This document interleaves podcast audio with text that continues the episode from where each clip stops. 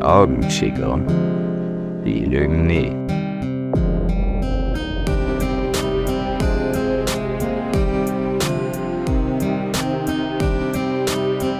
Wir wünschen dir schon mal viel Spaß bei dieser neuen Folge.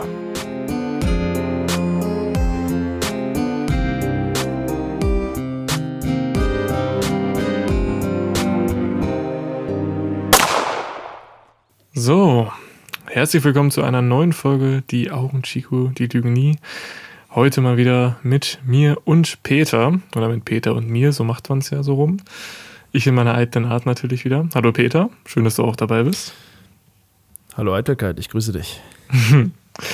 Heute haben wir ein spezielles Thema parat. Sag ich, glaube ich, auch in jeder Folge.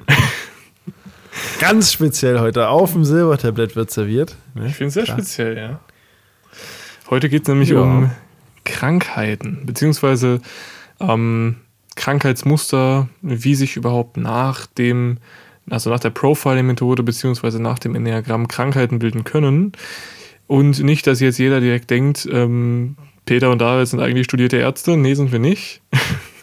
Aber wir haben definitiv auch einige Erfahrungen in diesem Bereich. Und natürlich kann man auch von der Psyche des Menschen rein psychosomatisch schon sehr, sehr viel ableiten. Und dazu wollen wir heute mal ein paar Gedanken uns machen. Beziehungsweise natürlich und haben wir uns auch schon Gedanken für uns drüber gemacht, aber die noch nicht zusammengetragen. Und man muss ja auch sagen, du kannst ja da vor allem auch sehr viel auf den Erfahrungsschatz von Detlef zurückgreifen. Das ist absolut korrekt. Ja jahrzehntelang im Endeffekt äh, als Heilpraktiker verschiedenste Symptome, Krankheitsbilder in den Kontext zur Enneagrammfixierung stellt. Ja. So von daher. Ich muss auch sagen, es ist ja nicht nur unsere eigene Praxiserfahrung, sondern sehr viel Referenzwerte von Detlef. Ne? Das stimmt. Also ich muss auch dazu ganz klar sagen, für jeden, der sich sehr tiefgehend für das Thema interessiert, ähm, den würde ich empfehlen, mal auf jeden Fall bei meinem Vater vorbeizuschauen, weil der ist natürlich noch um einiges tiefer da drin als wir jetzt. Aber ich habe einiges mitnehmen können und auch aus den letzten Jahren, auch aus meiner Kindheit, habe ich sehr viel über das Thema selbst lernen dürfen und natürlich auch mit sehr, sehr großem Einfluss von Detlef, was mir natürlich sehr geholfen hat. Ähm, und genau ein bisschen etwas, zumindest eine kleine Spitze von diesem Eisberg, würde ich heute gerne mal preisgeben. Und ich denke, Peter hat auch ein paar Referenzwerte. Wir haben noch vorhin drüber gesprochen, Peter, ähm, über deine Rückenschmerzen. da kommen wir auch noch gleich mal zu. Ich würde aber sagen, bevor wir reinstarten, was denkst du denn, was ist die beste Struktur für die Leute, um das Thema am besten zu verstehen? Wie sollen wir da rangehen? Also ich muss tatsächlich sagen, hat gar nichts mit dem Enneagramm zu tun, aber ich habe mir mal ein Buch gekauft das nennt sich die Enzyklopädie der Psychosomatik. Mhm. Gibt es auf Amazon, kostet, keine Ahnung, weiß ich gar nicht mehr, 50 Euro oder so. Aber dass zu jedem einzelnen Symptom, das du hast, also jede einzelne Krankheit, der Grund, warum du es bekommen hast, aufgelistet und ein Lösungsansatz. Und ich sag mal so, das ist an sich schon ziemlich geil. Selbst wenn man das nicht mit Enneagrammwissen kombiniert.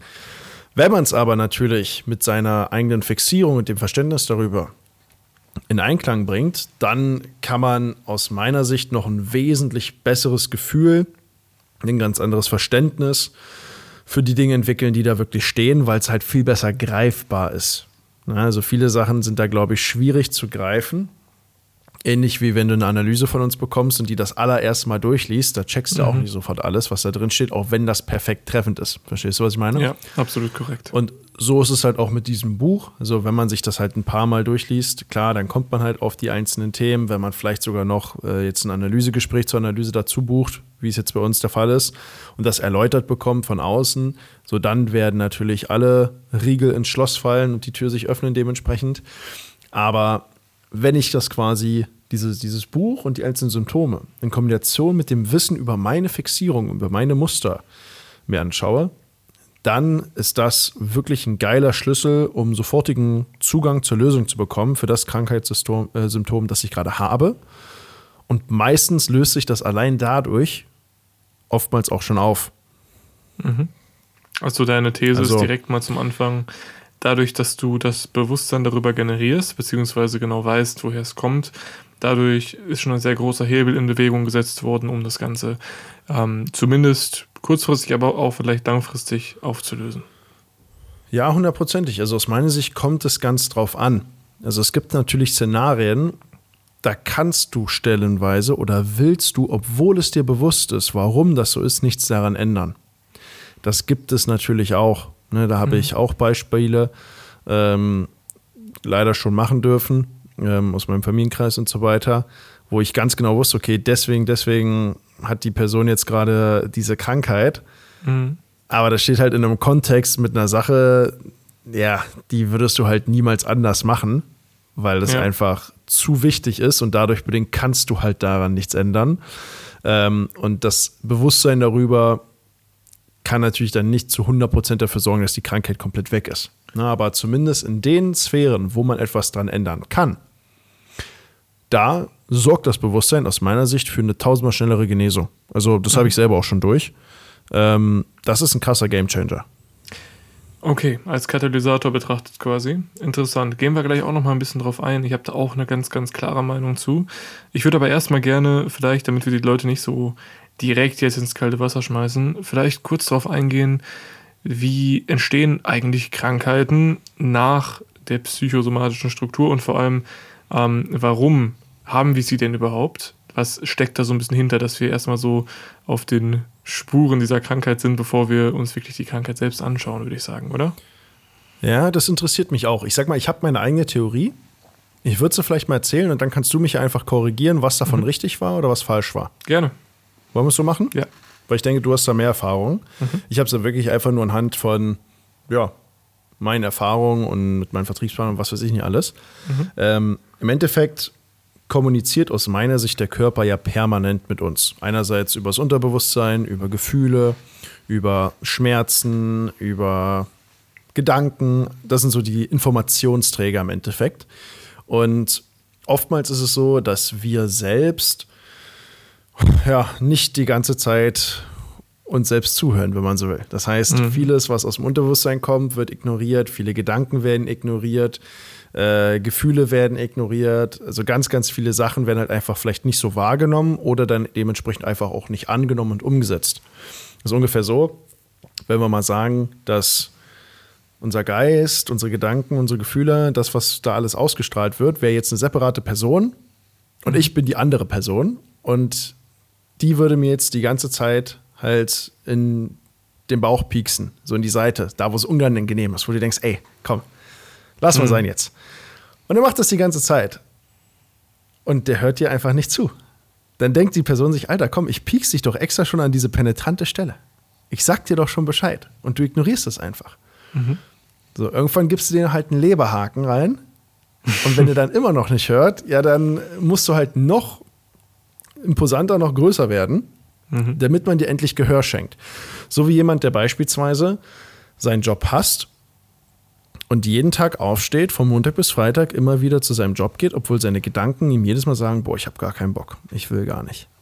Ob seine Gefühlslage komplett runter ist. Irgendwann kriegt er Krankheiten, irgendwann äh, hat er weniger Energie und so weiter und so fort. Er gibt, kriegt ganz viele Signale, ganz viele Zeichen von seinem Körper, von seinem Geist, dass er das, was er macht, nicht so weitermachen sollte. Und trotzdem macht er es immer weiter dann kommt dann irgendwann eine Depression, sodass du diese Krankheit bekommst, die dich darf, die dafür sorgt, dass du einfach nicht mehr anders kannst. Du wirst dazu gezwungen, jetzt quasi mhm. zuzuhören und das zu erkennen. Also die Krankheit ist aus meiner Sicht einfach nur die letzte Eskalationsstufe, um dir etwas bewusst zu machen. Und der Beginn der wirklichen Heilung ist aus meiner Sicht die Krankheit. Mhm. Hatte ich selber auch schon in Bezug auf Clusterkopfschmerzen. Ich habe kompletter Dreierpunkt die ganze Zeit durchgehasselt für anderthalb Jahre. Nur hasseln, hasseln, hasseln, hasseln. Uh, uh, uh. Alles andere war Zeitverschwendung. Und dann habe ich äh, ja, Clusterkopfschmerzen bekommen, auf Englisch auch Suicide Headaches. Ja, so, so die hm. Kopfschmerzen, weswegen, also die Schmerzen sind so groß, dass sich manche einfach umgebracht haben, weil sie keinen Bock mehr hatten, die Schmerzen zu ertragen. Heftig. Ähm, also das war wirklich krass. Es war auch von der Schmerzskala her, also nie was Vergleichbares gehabt. Also mhm. jetzt meine Rückenschmerzen sind Kindergarten dagegen. Also mhm. Wirklich. Krass. Und das war wirklich heftig. Dann hatte ich immer so, das waren so Schmerzanfälle für so ein bis drei Stunden. Und die waren so krass, dass du einfach, wenn du wusstest, du hast noch einen Termin später,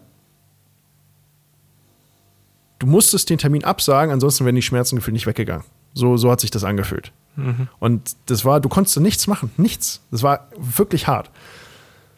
Und im Endeffekt hat mich das in eine Zwangspause gebracht. Hätte ich mir damals beide Beine gebrochen zum Beispiel, ja, hätte ich weitergearbeitet, hundertprozentig. Hätte ich mir ja, meinen Laptop genommen, hätte aus, hätte aus dem Bett heraus beraten oder sowas. Ne? Das ja. wäre nicht das Problem gewesen. Ich habe wirklich explizit das bekommen, wo ich einfach dazu gezwungen werde, eine Zwangspause zu machen. Es ging nicht anders. Und mhm. auch, wo ich dann beim Arzt oder sonst irgendwas, das hat nichts gebracht. Im Endeffekt, ab dem Zeitpunkt, wo ich darüber reflektiert habe, wo ich verstanden habe, warum habe ich diese Krankheit bekommen, da war es dann ein paar Tage später weg. Seitdem habe ich es nie wieder gekriegt. Ne? Ich verstehe. Okay, gut. Ähm, erstmal sehr, sehr, sehr gute Theorie. Ich stimme dir fast ausschließlich überein. Also ähm, okay. stimmt schon alles sehr genau, was du sagst. Auch das, was ich in meinem Leben erfahren habe und auch das, was mein Vater dazu sagt, deckelt sich damit sehr. Krankheiten sind immer ähm, eine Art Erinnerung an dich. So wird es gerne ausgedrückt in der Szene. Ähm, immer eine mhm. Erinnerung daran, ähm, dass du vielleicht gerade etwas nicht siehst. Ich habe schon mal diesen Fall gehabt, ganz, ganz früher, einfach nur, ähm, beim Thema Fieber. Ich habe immer gedacht früher, Fieber ist eine Krankheit. Bis mir mein Vater gesagt hat, also war ich noch relativ klein logischerweise, da hat mir mein Vater gesagt, nee, Fieber ist gar keine Krankheit. Fieber ist der Reflex deines Körpers, damit die Krankheit besiegt wird. Weil wenn du erhöhte Temperatur hast, wortwörtlich, ähm, dann steigt die Aktivität von deinen ganzen Enzymen im Körper und ähm, von deinen ganzen körpereigenen Zellen, damit die Krankheit schneller verstoffwechselt werden kann. Das bedeutet, durch Fieber gibt dir dein Körper zu verstehen, ähm, zum Beispiel, okay, ruh dich jetzt bitte aus, wir, wir richten gerade hier vom Körper die ganze Energie darauf, diese Krankheit zu lösen. Und genau das gleiche kannst du jetzt im ja, Metablick mhm. quasi auf alle Krankheiten beziehen. Ähm, das, was Fieber letztendlich macht in deinem Körper, genau das solltest du tun, sobald du eine Krankheit bekommst. Und wenn das jetzt keine Krankheit ist, die jetzt der Körper selbst durch Fieber reguliert, ähm, dann ist das etwas, wofür du selbst Verantwortung übernehmen musst. Das bedeutet, wenn du jetzt zum Beispiel keine Ahnung, Depression hast, dann wird dein Körper kein Fieber entwickeln, deswegen, um das zu lösen, weil das nichts rein körperliches ist, ähm, weil es eben auch psychosomatisch ist. Und gerade in diesen Dingen ist es sehr wichtig, dass man da eben hinguckt, weil oftmals sind es genau, oder was heißt oftmals, immer ist es so, dass wenn du solche Krankheiten bekommst, die psychosomatischer ähm, Natur sind, sind es immer welche, die du lange Zeit äh, verdrängt hast, beziehungsweise Krankheiten, die dich auf Dinge aufmerksam machen sollen, die du lange Zeit nicht leben konntest. Zum Beispiel eben ja. das Thema, was du gesagt hast, wenn du den ganzen Tag arbeitest, dann brichst du dir beide Beine, hast aber natürlich ein Online-Business, kannst auch weiterarbeiten theoretisch, das wird dir gar nichts bringen. Deswegen ähm, brichst du dir auch nicht beide ja. Beine. Zumal muss man aber auch sagen, dass ein Beinbruch jetzt natürlich ähm, nichts ist, was das Leben dir einfach, also der, der Körper dir einfach so geben kann. Ähm, da musst du na natürlich auch irgendwie in eine Lage dich begeben, wo das möglich ist. Aber bei Depressionen zum Beispiel. Da gebe ich dir recht. Ja. Aber ich muss tatsächlich sagen, dazu eine Anekdote. Ich war ja Fußballer. Mhm. So. Berufsfußballer. Ich habe mein Leben lang Fußball gespielt und ich bin häufiger mal umgeknickt im Knöchel, aber ich hatte nie was. Nicht mal eine Bänderüberdehnung. Weil ich immer sehr stabile äh, Fußgelenke hatte, Stabi-Training und so weiter und so fort. Stabil. Und ich habe in der Woche, nee, nicht mal in der Woche, ich habe den Entschluss damals gefasst, das war, ich glaube, letztes oder vorletztes Jahr, ich weiß gar nicht mehr. Ja, keine Ahnung. Im Endeffekt, ich habe den Entschluss gefasst, okay, ich will meinen Vertrag vorzeitig auflösen und ich will aufhören mit Fußball. Und das war während der Saison. Dreiviertel der Saison war um. Und ich habe zu meinem Trainer gesagt, der Trainer, können wir am Montag vor dem Training mal miteinander sprechen. Und er so gesagt, ja, komm, trainieren wir nochmal mit und danach sprechen wir. So. Guess what? Da ist was passiert beim Training, und oder? Guess what? Was ist passiert? Das Training war geil, hat alles gut funktioniert. 15 Minuten vor Schluss oder so, langer Ball, ich spring hoch, verlängere den mit dem Kopf ohne Gegnereinwirkung. Ich komme einfach nur mit dem Knöchel wieder auf den Boden auf, knick um und es hat alles geknackt und dies und das und jenes. Und hatte ein Bänderriss. So.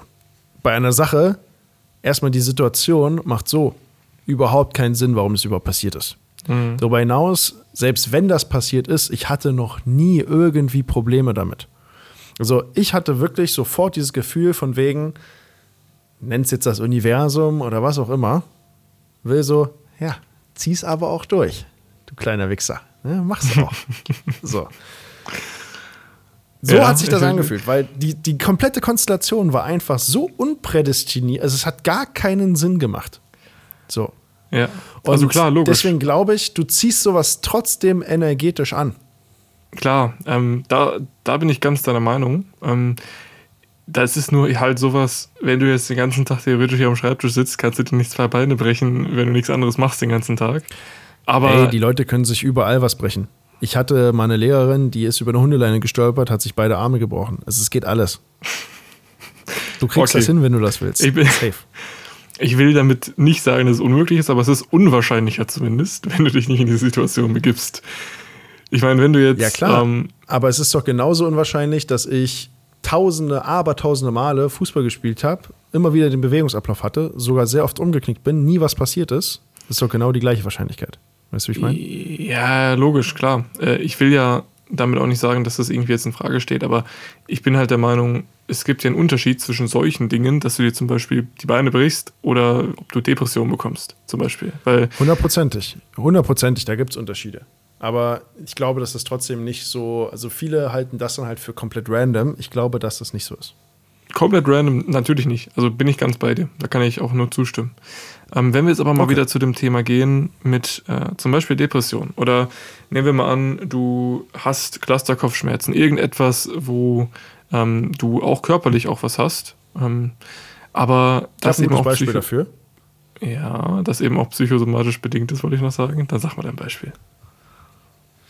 Äh, und zwar, sagen wir mal, du hast irgendwelche alten Menschen, altes Ehepaar, und die eine Person kümmert sich die ganze Zeit um die andere Person, weil es die einfach schon früh erwischt hat mit ein paar Krankheiten. Ja, So. Und du klammerst, metaphorisch gesehen, die ganze Zeit an diese Person, willst nicht loslassen und das schädigt dich gesundheitlich aber selber. Mhm. Psychisch vor allem auch, weil es halt sehr einseitig ist. ja. Dann kriegst du beispielsweise Arthrose, weil du nicht loslassen willst.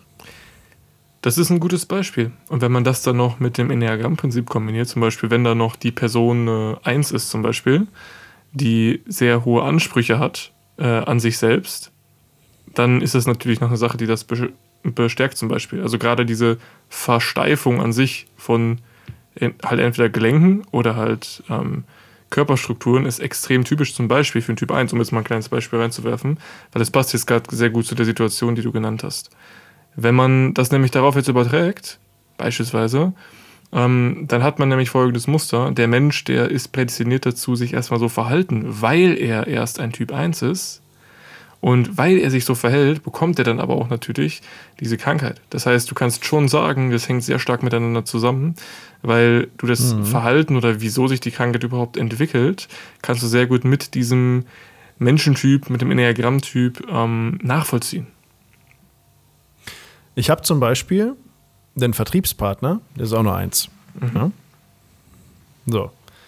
Der macht einen super Job, weil er ein absoluter Workaholic ist. Also der ist noch krasser als ich in meinem Dreierpunkt, so nach dem Motto. Oh, ich weiß von wem du redest. So, ich liebe ihn, ne? Alles gut, so.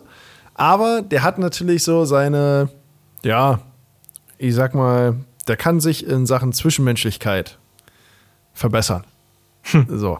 Ähm, und du hast mir, glaube ich, mal gesagt, kannst du mich nochmal korrigieren, wenn ich falsch liege, dass eine Eins beispielsweise auch oftmals aufgrund dieser Unterdrückung des Zorns dazu prädestiniert ist, später mal Krebs zu bekommen, rein statistisch, dass das höher wahrscheinlich ist. Korrekt, ja.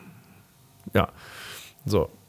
Heißt, ich kann jetzt quasi mit diesem Wissen um diese stochastischen Zahlen sagen, du pass auf, Punkt, Punkt, Punkt, wenn du an deinem Verhalten langfristig nicht, nichts änderst, wird das und das die Konsequenz sein. Zu einem sehr hohen Wahrscheinlichkeitsgrad. So. Und so kann ich doch im Endeffekt mit dem Wissen ums Enneagramm und den stochastischen Parallelen, die ich habe, sehr viel präventiv auch schon vorbeugen in meinen Mitzwanzigern, in meinen 30ern, um nicht dieses Schicksal zu bekommen. Oder? Ja. Da hast du völlig recht. Es ist aber immer eine Frage von, wie gesund bist du in welchem Zustand deines Lebens. Zum Beispiel junge Menschen, und da nehme ich uns jetzt auch nicht von aus, ähm, tendieren zum Beispiel dazu, die haben von Natur aus erstmal weil sie in der ersten Lebenshälfte sind, meistens noch ein größeres Ego, was sie gerade ausagieren müssen. Das liegt daran, dass in der ersten Lebenshälfte es ja sehr viel darum geht, überhaupt was erstmal aufzubauen. Und bekannterweise ist es ja so, dass ein Ego, das relativ groß ist, sich auch besser durchpressen kann durch Leben, beziehungsweise sich eher, eher durchsetzt und in Aktivität natürlich besser performt. Wenn du jetzt in der zweiten Lebenshälfte bist, nehmen wir mal an, du bist schon pensioniert, dann ist das natürlich was anderes, weil du brauchst gar nicht mehr so ein dickes Ego und bei manchen baut es sich dann ab, bei manchen eben auch nicht. Das hängt ganz davon ab. Ähm, ich will damit nicht sagen, dass junge Leute immer ein größeres Ego haben als ältere, aber ähm, es führt zum Beispiel dazu, dass wenn ich jetzt zum Beispiel jemanden, der jetzt Anfang 80 schon ist, nehmen wir das mal an, wenn ich dem jetzt ähm, Ratschläge gebe, in Bezug auf seinen Enneagrammtypen kann der das meistens sehr viel funktionaler anwenden, hat aber meistens schon ein Leben hinter sich, wo er es gerne angewendet hätte, im Vorhinein schon, um Dinge präventiv zu lösen. Kann das aber durch das Leid, was er eh schon erlebt hat, meistens schon viel, viel besser für sich anwenden. Wenn ich jetzt aber einen jungen Menschen habe, dann habe ich zwar das Potenzial, dass der, wenn er das dann anwendet, sehr viel präventiv lösen kann, aber es ist ein Irrglaube zu denken, dass er sich damit dieses Leid 100% eher, sparen kann. Weil wenn er beispielsweise ähm, dann das anwendet, nehmen wir mal an, da wäre jemand, der wird 100% genau das super anwenden und perfekt anwenden, dass er äh, präventiv alle Krankheiten lösen könnte mit dem Enneagramm. Wenn das passieren mhm. würde, dann hätte er im Leben automatisch weniger Wachstum, weil ich sage ja immer, Leid ist ein Katalysator für Wachstum. Das bedeutet, wenn mhm. du diese Krankheit nicht hast oder nicht hättest, dann würdest du auch automatisch vielleicht nicht dahin wachsen, wo du hinwachsen sollst im Leben. Es sei denn, du beugst das vor oder du gleichst das aus dadurch, dass du ähm, auch ohne das Leid wächst. Das Problem ist nur, die wenigsten sind dazu bereit. Das heißt, selbst wenn ich jetzt jemandem, der relativ jung ist, sage, mach das, das und das, dann wirst du nicht krank. Die, also die Wahrscheinlichkeit, dass der krank wird, irgendwann ist zwar geringer, aber die kannst du dem nicht nehmen. Das heißt, es gibt keine 100% Lösung, was das angeht. Ist auch aus, aus meiner Sicht gar nicht sinnvoll. Aber so schwere nee, Krankheiten, wie Krebs zum Beispiel, da kann man natürlich gucken, weil das ist natürlich echt nicht förderlich, wenn man sowas bekommt oder mit sowas dealen muss. Genau, also nicht falsch verstehen. Ich, es geht mir jetzt nicht darum, dass man nie wieder krank wird. Ähm, es gibt ja ganz viele verschiedene Eskalationsstufen. Genau, richtig. So, du kriegst jetzt nicht sofort Krebs reingedrückt, wenn du einfach mal äh, weniger ja, Empathie ja, ja, hast. so, ne, also, Klar, das, das ist ja, aber fühle ich sehr. Also sehr, sehr gute Aussagen. Ähm, aber eine Sache würde ich gerne noch sprechen wollen, weil du gesagt hattest, alte Menschen können damit oftmals besser arbeiten. Hängt ganz davon Ich glaube ab. tatsächlich, das ist, kann man ganz schwer pauschalisieren, weil ich sag mal, der, der potenzielle Schmerz übers Realisieren, was man die letzten 60 Jahre falsch gemacht hat, der summiert ist oftmals sich ja. so groß. Ja, ja, und der ist so groß, dass viele auch einfach dafür resistent sind. Mhm, also das, das, ist, das, ist ähn, das ist ähnlich wie, wenn wir mal von der Krankheit weggehen. Das Prinzip ist aus meiner Sicht das gleiche. Wenn du jetzt deinen Eltern erzählen willst, die einfach nur eine andere Generation sind, die kennen die ganze Selbstständigkeit, Unternehmertum und so weiter, haben da gar keine Berührungspunkte mit. Den erzählst du jetzt, dass du äh, mehrfach sechsstellig im Jahr verdienst, dass du Senator bist und was weiß ich nicht alles. Und du bist es jetzt nicht erst seit gestern, sondern du bist jetzt schon vier Jahre mhm. selbstständig. Das hat sich aufgebaut. Die haben immer noch eine Grundskepsis, ob das halt wirklich wahr ist. Das ist richtig ja. geil. Ja, ja, klar. Ähm, das ist ein gutes Beispiel, wenn ich da mal kurz einhaken Ja, genau. Darf, aber, aber um, das, um den Gedanken zu Ende zu bringen, warum das aus meiner Sicht so ist, ne, dass man das nicht einfach annehmen kann, ist ja die Thematik, dass man sich dann selber damit konfrontieren müsste. Ja, okay, was habe ich denn jetzt die letzten 30 Jahre in meiner Berufstätigkeit gemacht? Hätte ich nicht einfach einen ganz anderen Weg gehen können, der viel geiler für mich gewesen wäre, wo ich viel mehr Freiheiten gehabt hätte, mehr Geld, mehr Zeit, whatever. Ähm, und um sich quasi diese, diese, ja, diese Vision aufrechtzuerhalten von dem, was man selber gemacht hat, dass das richtig war, ist man einfach auch ein Stück weit blind für diese andere Option und möchte das gar nicht an sich ranlassen. Mhm. Das ist korrekt. Es gibt immer so, also ich würde das am besten so beschreiben. Es gibt so zwei Arten von äh, Menschen im Allgemeinen, was das angeht.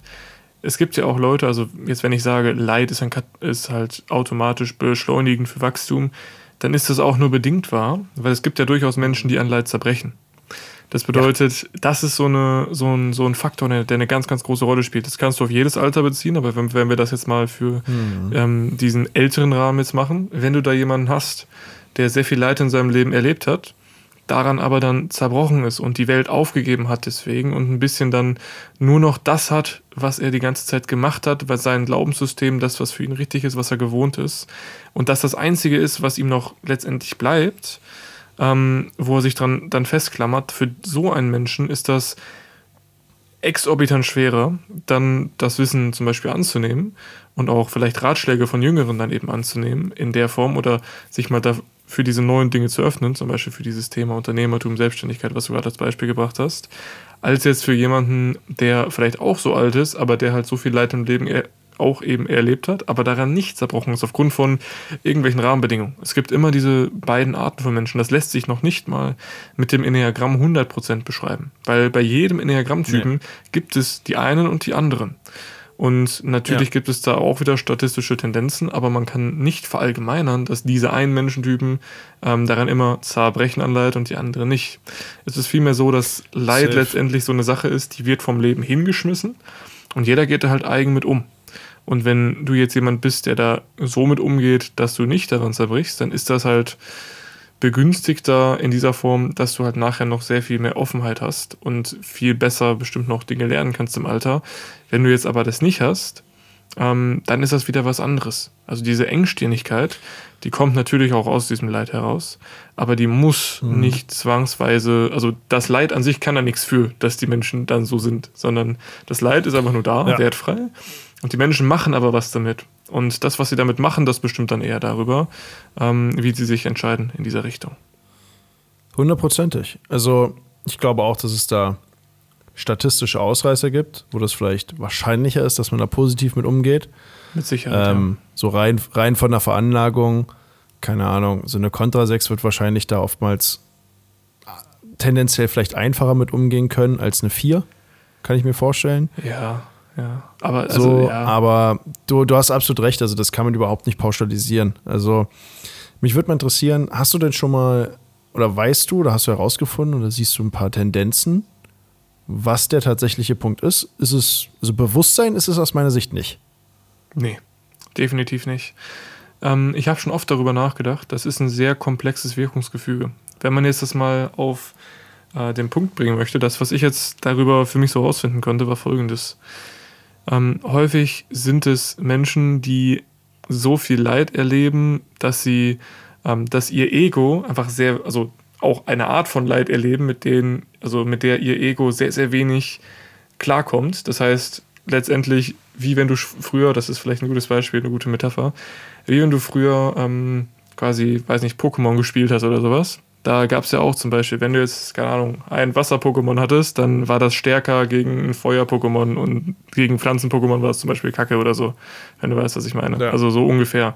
Kannst mhm. du es verstehen? Das Verstehe heißt, wenn jetzt, wenn jetzt das Ego ähm, nehmen wir mal an, das wäre jetzt ein Wasser-Pokémon. Und das Leid, was ins Leben kommt. Ja, lass mich kurz zu Ende reden. Das Leid, was ins Leben kommt, das ist jetzt zum Beispiel ein Feuer-Pokémon. Dann, dann ist es für dich viel leichter, damit umzugehen, weil dein Ego begünstigt ist, um mit diesem Leid umzugehen. Wenn jetzt aber dieses mhm. Leid im Leben dann ein Pflanzen-Pokémon ist, dann hast du halt ein viel schwereres Game damit, wenn du weißt, was ich meine. Aber würdest du jetzt sagen, dass das Schwerere, also das Pflanzen-Pokémon in unserer Metapher, dann die das größere Potenzial entfacht, wenn du es schaffst? Ich würde sagen, die Rahmenbedingungen. Oder das ist das eher. Ja. Oder ist es eher kontraproduktiv für die Entwicklung? Ich glaube, es ist in jeder Hinsicht, egal was für ein Pokémon dir gegenüber ist, wenn du dagegen gewinnst, ist es immer produktiv und gut. Aber man muss ganz klar dazu sagen, ähm, wenn da jetzt einfach diese begünstigten Rahmenbedingungen sind, dann ist das natürlich, wenn du mit dem Leid dann umgehst, ist das für dein Ego nicht so ein Riesenwachstum, wie wenn du jetzt gegen das für dich viel schwierigere Pokémon gewinnen würdest, weil mhm. du dadurch natürlich viel mehr gefordert wirst. Also kann man das vielleicht schon sagen, dass dann gegen das Pflanzen-Pokémon das ein bisschen mehr Potenzial entfaltet, aber das heißt nicht, dass es besser ist aus meiner Sicht. Weil wenn du jetzt dein Ego okay, hast, was eh schon recht gut entwickelt ist, vielleicht braucht es gar nicht mehr dieses Riesenwachstum. Mhm. Ja, fühlt sich aber auch noch nicht an, als, als ob das die Komponente wäre. Es ist auch Weil, nicht, also es, es ist nicht naja. die Komponente, es ist aber, ähm, ich, ich wollte das gerade eigentlich nur als Fundament für die Argumentationskette nutzen. Deswegen, die muss erstmal klar sein, mhm. die Metapher. Wenn du jetzt nach ja, dieser Metapher klar. gehst ähm, und jetzt in diesem Modus bist, dann hast du ja folgendes Problem. Du weißt immer noch nicht, was passiert denn eben, wenn ich jetzt ähm, gegen dieses Pokémon, was mir gegenübersteht, egal ob das jetzt ein Wasser- oder ein Pflanzen-Pokémon ist, was mache ich denn, ähm, wenn jetzt quasi mein Pokémon gegen das andere verliert? Ist es automatisch so, dass ich dann daran zerbreche? Oder kann es auch sein, dass ich stärker zurückkomme und das nochmal herausfordere, so nach dem Motto? Kann ja beides sein. Das heißt, ähm, das alleine löst noch gar nichts. Das ist erstmal so eine gute Ver Verständnisgrundlage. Was man jetzt sich fragen muss, ist, ja, Peter? Oder du bist ja nicht nur dein Pokémon, sondern du bist ja der Pokémon-Trainer und hast ja Richtig. verschiedene Fixierungen. Genau so wollte ich jetzt nämlich hergehst und beim nächsten Mal kämpfst du gegen den, aber mit einem anderen Pokémon, also quasi nicht mit dem Stresspunkt, sondern vielleicht mit dem Entspannungspunkt, so nach dem Motto. Zum Beispiel, genau. Das ist eine sehr, sehr gute Sache. Das hast du schon, darauf wollte ich auch hinaus. Ich wollte nämlich noch den Pokémon-Trainer ins Spiel bringen. Genauso ist es ja auch bei uns im Leben. Wir sind ja nicht unser Ego, wir haben unser Ego. Wir sind nicht das Pokémon, wir haben eins. Das gleiche kann man ja auch mit dieser typischen Kampfhund-Metapher, die ich immer gerne nutze, sagen. Wir sind nicht dieser Kampfhund, aber wir haben einen als Haustier. Aber Jetzt die Pokémon-Metapher ist viel besser. Findest du? Dann hast du aber die Kampfhund. die hat mehr Metaebenen. Äh, Hängt davon ab. Tatsächlich ist das facettenreich. Ich habe noch heute noch über die Kampfhund-Metapher gesprochen und es hat sich noch mehr aufgegeben darin, weil es wirklich super gut passt eigentlich. Ich würde es nicht bewerten erstmal, Peter. Wir können da noch mal ein anderes Mal drüber reden. Ich finde beide sehr gut. Aber ähm, lass uns erstmal bei der Pokémon-Metapher kurz bleiben. Übrigens für jeden, der jetzt nicht weiß, was wir damit meinen, äh, der vielleicht nicht mehr die Generation ist, Pokémon ist ein Spiel, äh, wo du halt so kleine Monster hast und die haben halt verschiedene Fähigkeiten und das sind halt so Trainer, die die trainieren und die können sich entwickeln. Ja, Ich liebe das an dir, die Eitelkeit, die Annahme zu treffen, dass die Leute eher Pokémon nicht kennen als die Kampfhund-Metapher. Das fand ich gerade richtig Weltklasse zu beobachten. Ich dachte, wo du jetzt noch mal das erläutern willst und sagst, ach so, ja, für die Leute, die es nicht kennen, jetzt erklär, erläuterst du noch mal die Kampfhund-Metapher so, weil Nee, die haben nee, wir nur in einer anderen Episode mal erwähnt. Aber das kennen ja alle, das kennen alle, na klar. Aber Pokémon, das müssen wir noch mal erklären. Ja klar. So ich ein Schwachsinn, ey. ich wollte es nur noch mal auf den Punkt bringen. Jeder kennt Pokémon, Alter. Nicht jeder, aber viele, einige, wie du es ausdrücken willst. Peter, die Kampfhund-Metapher ist doch schon legendär, die kennt doch wirklich jeder. Also, Das Einzige, was ich kenne, ist die Facebook-Gruppe, aber das war's auch. damit fangen wir jetzt erst gerade gar nicht an. Lass uns folgendes erstmal noch, noch mal abklären. Ich will nämlich noch was dazu sagen. Diese Pokémon-Metapher sagt ja jetzt folgendes aus. Du hast ein, also du bist ein Pokémon-Trainer. Du hast da verschiedene Pokémons, wie du schon gerade gesagt hast. Du hast deine Stresspunkte, Entspannungspunkte, deine Flügel. Du bist ein eigener Typ sogar noch, oder du hast einen eigenen Typ. Ähm, was ist in der Metapher vielleicht sowas wie Pikachu wäre? Und du hast, du hast sogar dein Start-Pokémon. Das ist Genau, das wollte ich gerade sagen. In dem Fall Pikachu. ähm, Geil. richtig, genau. Äh, jedenfalls, das Interessante ist jetzt, um mal wieder ein bisschen konkreter und, rea und realitätsnäher nahe zu werden, ähm, du hast jetzt dieses, die, dieses Pokémon-Set quasi von verschiedensten Pokémons und du kannst mit Situationen verschieden umgehen. Wenn du jetzt aber unerfahren bist als Pokémon-Trainer und es nicht weißt, was deine Pokémons für Fähigkeiten haben, dann setzt du natürlich auch die falschen Pokémons äh, im Kampf gegen die falschen Gegner quasi ein. Das heißt, ähm, dann setzt du eben vielleicht, obwohl du auch eben andere Pokémons hast, setzt du dann eben dein Wasser-Pokémon gegen ein Pflanzen-Pokémon ein, obwohl es gar nicht richtig optimal ist. Aber diese Komponente, wie sich das bestimmt, also erstmal, also daraufhin kann man begründen ein bisschen, deswegen zerbrechen die Leute dann an dem Leid. Je nachdem, ob sie gerade die richtigen Punkte von ihrem Enneagrammspektrum leben, zum Beispiel ob sie ihren Stresspunkt nutzen, den sie eigentlich bräuchten, um mit einer Situation klarzukommen, aber das nicht nutzen, weil sie zum Beispiel den ganzen Tag zu Hause im Bett liegen und in der Entspannung rumhängen und deswegen aber gar nicht klarkommen mit dem Thema, obwohl sie eigentlich symbolisch jetzt ihr anderes Pokémon bräuchten. Es wird ein bisschen Ja. komplex gerade. Ich glaube, ich, das- der ein oder andere kann jetzt nicht mehr folgen, der vielleicht nicht Teil unseres Kundenstamms ist. Ich hoffe aber, es war erstmal ein bisschen klar. Darauf könnte man aber jetzt eben die These formen, okay, ähm, das ist jetzt auch das Naheliegendste, das habe ich mir auch schon vorher so hingelegt extra. Der Mensch, der ist automatisch zerbrechlicher für Leid, wenn es eben Leid ist, was nicht mit dem Zustand des Egos einhergeht. Wenn zum Beispiel das Ego in einem falschen Zustand dafür ist, das Leid anzunehmen. Aber ich denke trotzdem, dass auch wenn ähm, das jetzt eine Lage ist, wo das Ego dran zerbricht, bin ich der Meinung, dass es auch einen Sinn haben kann, dass es so ist und dass es auch gewollt ist, dass äh, das genau diese Lage ist, wo das Leben einen mit dieser Krankheit konfrontiert. Weißt du, was ich auch glaube? wir reden ja immer über die Person an sich, aber ich glaube, es ist ja auch ein Gefüge. Mhm. Und ich fand mal einen, einen Satz sehr prägend, den du mir gesagt hast, da ging es um das Thema Partnerschaft. Du hast mal gesagt, ich gehe an meine Partnerschaft, an meine Beziehung nicht mit der Einstellung heran, was kann ich denn bekommen, sondern was kann ich geben. Mhm. Ja. Und gestern habe ich nämlich eine Story gehört. Da war eine Frau, komplett aufgelöst, war eine sexuelle Drei. äh, und dann hat ihr ganzes Leben lang ihre Maske gelebt und so weiter. Und dann ist sie halt komplett zerstört gewesen einfach und äh, sah komplett scheiße aus und hat rumgeheult vor allen und was weiß ich nicht alles. Was ja gar nicht schlimm ist. Sie hätte erstmal ihre Gefühle zeigen können, was ja was Gutes ist. Ne? Ja. So, und der, die Ursache dafür war aber, dass ihr bester Freund gestorben ist. Mhm. Und die hat, das war ihr einziger Bezugspunkt. Ja. Der hatte keine Familie oder sonst irgendwas. Genau. Und jetzt denke ich mir, okay, der Typ ist jetzt gestorben. Für ihn haben diese ganzen Sachen vielleicht gar keinen Impact mehr gehabt, aber für irgendein anderes Puzzlestück im großen Ganzen. Mhm. So. Und deswegen glaube ich, dass man sich auch vielleicht ein Stück weit, das wird jetzt sehr philosophisch, ähm, ich bitte davon, distan davon distanzieren sollte, immer nur zu schauen, okay, was ist denn dann der größtmögliche äh, Angle für mich selbst, sondern mhm. was darüber hinaus kann das denn bezwecken? Was passiert denn, wenn ich das und das und das mache? Was habe ja. ich dadurch vielleicht für einen Impact für was Größeres? Ja. Ich habe da auch häufig drüber nachgedacht, weil ich finde das Thema immer sehr interessant, gerade wenn wir jetzt so ins Philosophische gehen. Genau, weil ja. das, das würde dem Zerbrechen einen Sinn geben. Richtig. Es ist ja auch so, dass wenn du jetzt diesen Typen dir anguckst, der gestorben ist, vielleicht hatte das ja mhm. genau diesen Sinn, damit sie mal lernt, ihre Emotionen zu zeigen. Und das ist aber genau Möglich ist es. Ähm, ein Punkt, den ich immer gerne aufgreife deine Rahmenbedingungen. Das ist so dein Umfeld zum Beispiel, dein Partner, deine Kinder, deine Eltern, deine Freunde, alles das, was du im Außen so hast. Das spiegelt ja vor allem dieses komplexe Wirkungsgefüge wieder. Wenn wir alle nur auf einer einsamen Insel leben würden, dann gäbe es aus meiner Sicht auch gar nicht so viele Möglichkeiten, wie bestimmte Themen sich formen können, weil man zu wenig Interaktion mit einer Außenwelt hätte, beziehungsweise mit einer Umwelt. Wenn du jetzt aber als Teil dieser Gesellschaft groß wirst, hast du verdammt viele Möglichkeiten, um überhaupt erstmal Krankheiten zu entwickeln, zum Beispiel, um jetzt nochmal zum Thema Krankheiten zu kommen.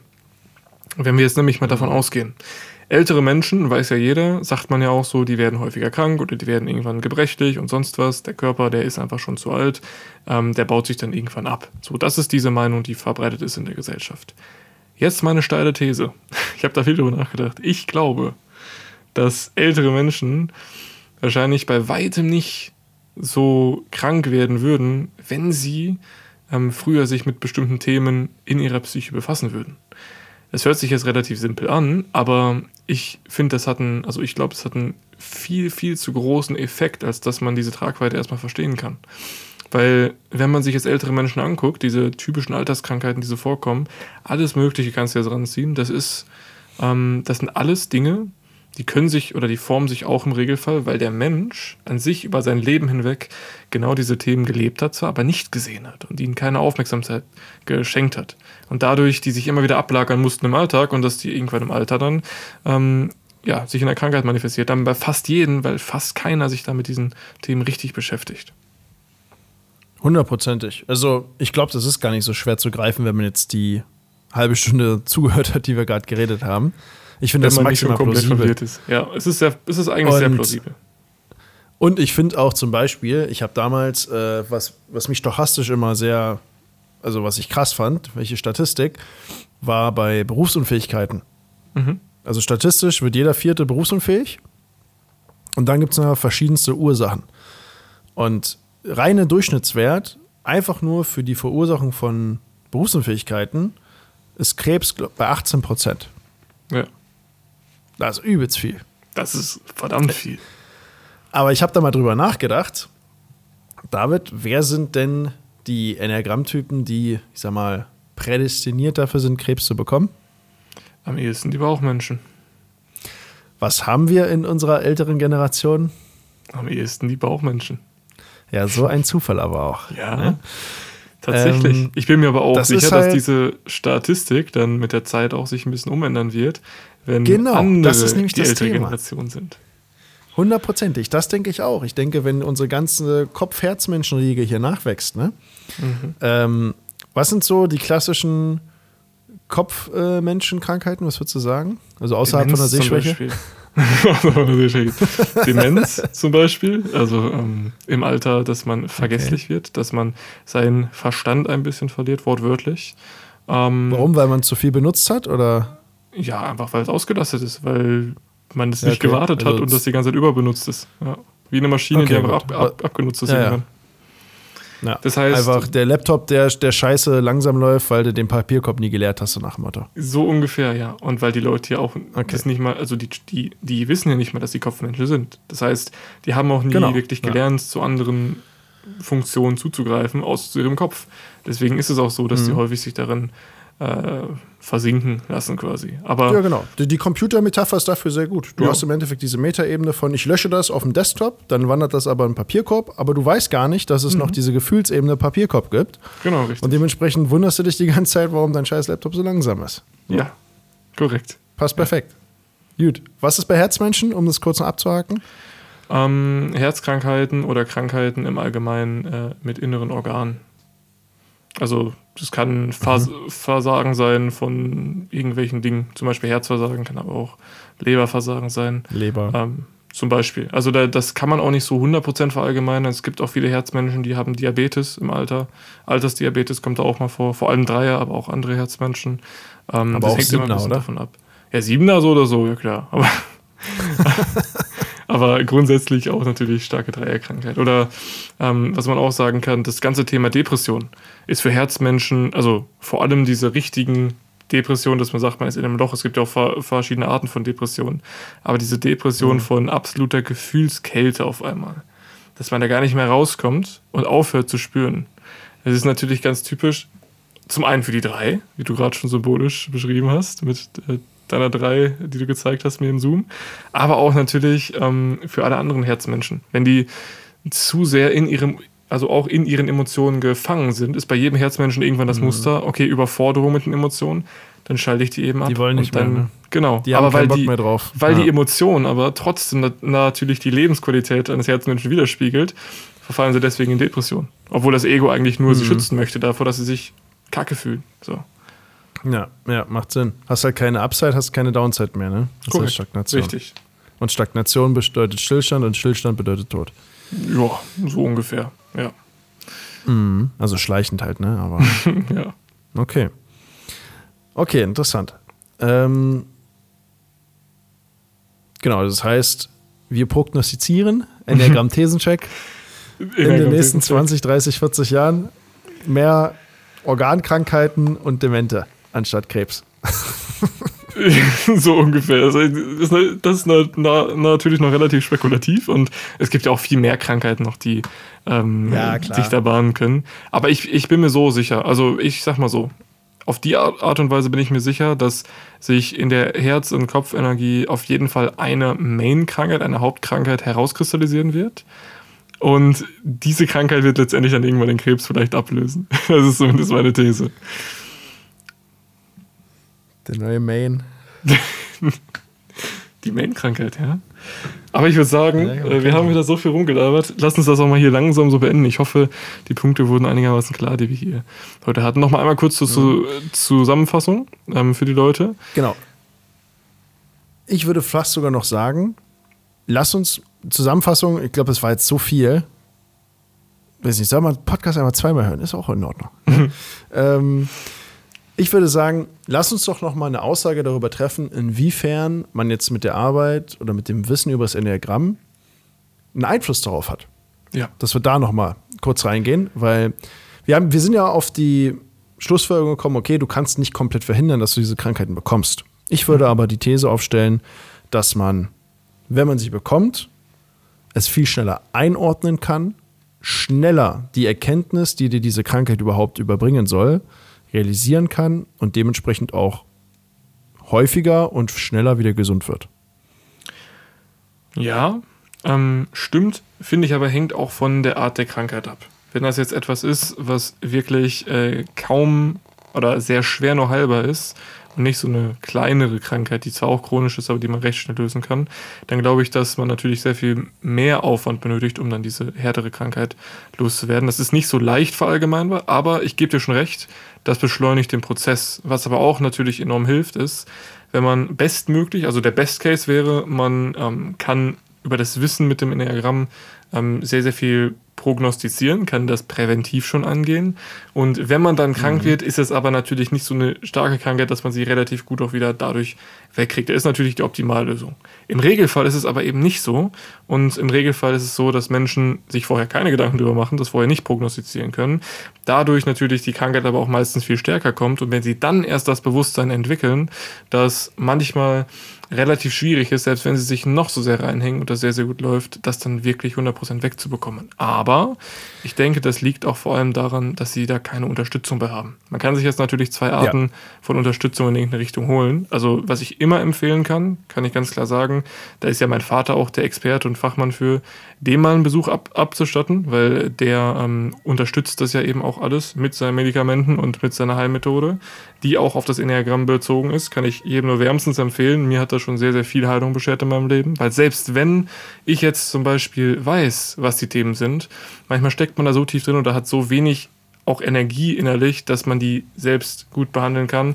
Und dann macht das zum Beispiel sehr viel Sinn. Wenn du jetzt aber jemand bist, der hat irgendwie so eine kleine, ich sag mal, Pimmelkrankheit, so um es mal auszudrücken, das heißt so eine Krankheit, die man vielleicht jetzt, die jetzt nicht super schlimm ist, äh, aber die will man trotzdem lösen, meinst dann du, kann man das. Meinst du sowas, sowas wie Filzläuse? Oder was meinst du mit Peter, Pimmelkrankheit? komm jetzt hör mal auf hier. Du weißt ganz genau, was ich meine. Jedenfalls, wenn man so Krankheiten hat, die relativ schnell auch zu lösen sind, natürlich kann man da sehr viel entgegenwirken. Mit alleine den Informationen des Enneagramms und vor allem dem Bewusstwerdungsprozess. Aber wie genau das funktioniert, das lässt sich jetzt, glaube ich, mal in, in so einer Podcast-Folge nicht mehr beschreiben. Da kann ich nur jedem herzlich empfehlen und wärmstens empfehlen, äh, sich mal mit unserer Arbeit ein bisschen genauer auseinanderzusetzen. In welcher Form auch immer. Ne? Sei es jetzt eine Facebook-Gruppe, sei es jetzt eine Ausbildung bei uns oder sei es. Äh, ja? Was war das? Was? Du hast ja gerade ein Wort gesagt, das hat meine Ohren einfach umschmeichelt und dafür gesorgt, dass, dass mein Gehörgang ekstasisch wurde und ich, ich wirklich ah. einfach ein, ein, eine innere Zufriedenheit erlangt habe, wie ich sie noch nie in meinem ganzen Leben zuvor erreicht habe. Was, glaube, was war das nochmal für ein Wort? Ich glaube, ich weiß, was du meinst. Das ist nämlich ein heiliges Wort. Das bedeutet, also es heißt Facebook-Gruppe. ja. Das steht in den heiligen Schriften äh, von vor 3000 Jahren auch noch geschrieben, dass dieses Wort einmal gesegnet wurde. Ne. Doch. Aber warum? Was hat es damit auf sich? Ja, Kannst du mir diese Schrift überliefern? es geht hierbei um ein höchst exklusives Format, in dem man sich Nein. mit dieser Arbeit des Enneagramms und vor allem mit unserer Profiling-Methode exorbitant effizient und vor allem auch in der Tiefe beschäftigen kann und sich einen super Eindruck machen kann für einen sehr, sehr schmalen Taler, muss man dazu sagen. Also da, da haben nee. selbst damals vor 3000 Jahren noch die ganzen Leute gesagt, die äh, ähm, auf dem Markt sich ein paar Silbermünzen erbettelt haben, so, ach, den lege ich hier trotzdem auf den Tisch, den Taler. So. Stimmt, das war so, damals waren das nur Gulden und Dukaten und so. Genau, richtig, richtig, genau. Und selbst da wurden die schon eingelöst für dieses höchst, äh, also dieses höchst exquisite Gut, ähm, was heutzutage dem Äquivalent der Facebook-Gruppe entspricht. Sagen wir es einfach mal so. Also makaber kann man dann quasi sagen, ist günstiger als eine Chemotherapie. Dementsprechend Vorsorge betreiben über die Facebook-Gruppe. Das ist jetzt eine schwierige Aussage, da müssen wir gucken, dass wir nicht rechtlich für belangt werden. Aber, ähm, das ist schon hart, ne? Das ist hart, das ist schon ja. hart. Also so weit würde ich nicht ja. gehen. Aber man, kann sagen, man kann definitiv noch Fragen zu diesem Thema stellen in der Facebook-Gruppe, um es jetzt ein bisschen ernsthafter anzugehen mhm. wieder. Man äh, kann da auch vor allem mit mir in Kontakt treten. Ich mache da einmal die Woche ein Facebook-Live. Sehr, sehr schön, sehr, sehr ähm, wohltuend. Und, was natürlich auch ganz wichtig ist, ich glaube, das aktivste Mitglied dieser Facebook-Gruppe ist Detlef selbst. Da hast du völlig recht. Das heißt, man kann sogar mit Detlef höchstpersönlich in Kontakt treten über diese Facebook-Gruppe. Ähm, und sich da auch ein bisschen Infos zu abholen zu bestimmten Themen. Das heißt, gerade was Gesundheitsfragen angeht, wo wir jetzt rechtlich gesehen natürlich wenig Aussagen eigentlich faktisch drüber treffen dürfen, ähm, wo wir uns in der Grauzone bewegen, da kann Detlef natürlich eine ganze Menge an Mehrwert schaffen und vor allem empfiehlt es sich, genau diese Kombination zu erleben zwischen ähm, dem Heilwissen und dem ganzen ähm, ja, Wissen in der Heilkunde von meinem Vater, aber auch natürlich dem psychologischen Hintergrund, äh, den wir mit der Profiling-Methode auch bieten und der Anwendung davon.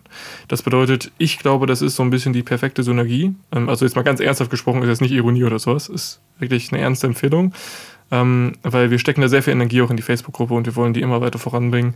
Wir freuen uns über jeden, der dieser Community auch beitreten möchte, natürlich. Und ähm, ja, ich würde sagen, dabei können wir es erstmal ein bisschen belassen, oder Peter? Ja, ganz kurze Frage aus Eigeninteresse. Gibt es mhm. auch Unterschiede zwischen männlich und weiblich von Tendenzen her für Krankheiten? Ähm, jein. Also in bestimmter Form ja. Aber das hängt dann eher damit zusammen, dass bestimmte Typen häufiger in männlicher oder weiblicher Form auftreten, zum Beispiel. Okay. Ja. Aber okay, ich würde jetzt nicht verallgemeinert sagen, die Frauen, die jetzt Herzmenschen sind, kriegen immer Depressionen. Die Männer, die Herzmenschen sind, die sterben an Herzversagen. So würde ich es jetzt nicht sagen. Ja, hätte ja sein können, dass da auch irgendwelche. Es sind ja eh immer nur Tendenzen. Ne? Ja. Es ist ja jetzt nicht in Stein gemeißelt. Ähm, genau, richtig. Aber hätte ja sein können, dass es da auch irgendwelche Tendenzen gibt. Ähm, naja, gut. Richtig. Dann immer alles sagen, mit Vorsicht. für heute. Schließen wir für heute. Absolut. Es hat mir sehr viel Spaß gemacht. Ich hoffe, wir, wir konnten euch wieder sehr viel mitgeben. Ähm, interessante Themen waren es wieder heute. Interessante Pokémon-Metapher, die mir so spontan eingefallen ist. Ähm, diesmal mal von gut. mir. Diesmal sogar mal von ja, mir. Ja, ich wollte gerade sagen, von dir. aus meiner Sicht deine beste Metapher bisher. Ach, Peter. Auf sehr vielen Metaebenen gut. Einzige Metaebene, die mir nicht gefallen hat, egal ob du jetzt ein Feuer- oder Wasser-Pokémon bist, wenn du deinen Gegner besiegst, kriegst du immer gleich viel XP. Deswegen, das ist vielleicht so. Da finden ja, wir noch eine Lösung. Das für. dann halt, äh, na, ja. Aber Versteh du kriegst natürlich keine XP, wenn du nicht gewinnst. Also von daher macht das schon Sinn. Also kann man, kann man argumentieren. Ne? Also da einmal Applaus für dich, David. Geile also ob sie jetzt meine, also ob sie jetzt meine beste war, das, weiß ich jetzt so nicht. Ich finde viele andere von mir auch sehr gut. Aber ähm, ja, doch, die anderen, die anderen sind schon scheiße. Aber Ach, im. Endeffekt. Ähm, ich wurde mal in früheren Kreisen der Metapherkönig genannt, eigentlich, bis du mich abgelöst hast. Ich wollte gerade sagen, früher war ich gar nicht in deinen Kreisen, aber Eben. im Endeffekt, ähm, nee. Also war eine wirklich gute Metapher. Und ansonsten würde ich sagen, machen wir Schluss für heute. Hören wir uns nächste Woche wieder. Ich freue mich drauf. Wir denken uns wieder was Schönes aus. Tschüssi. Hervorragend. Tschüss. Facebook-Gruppe.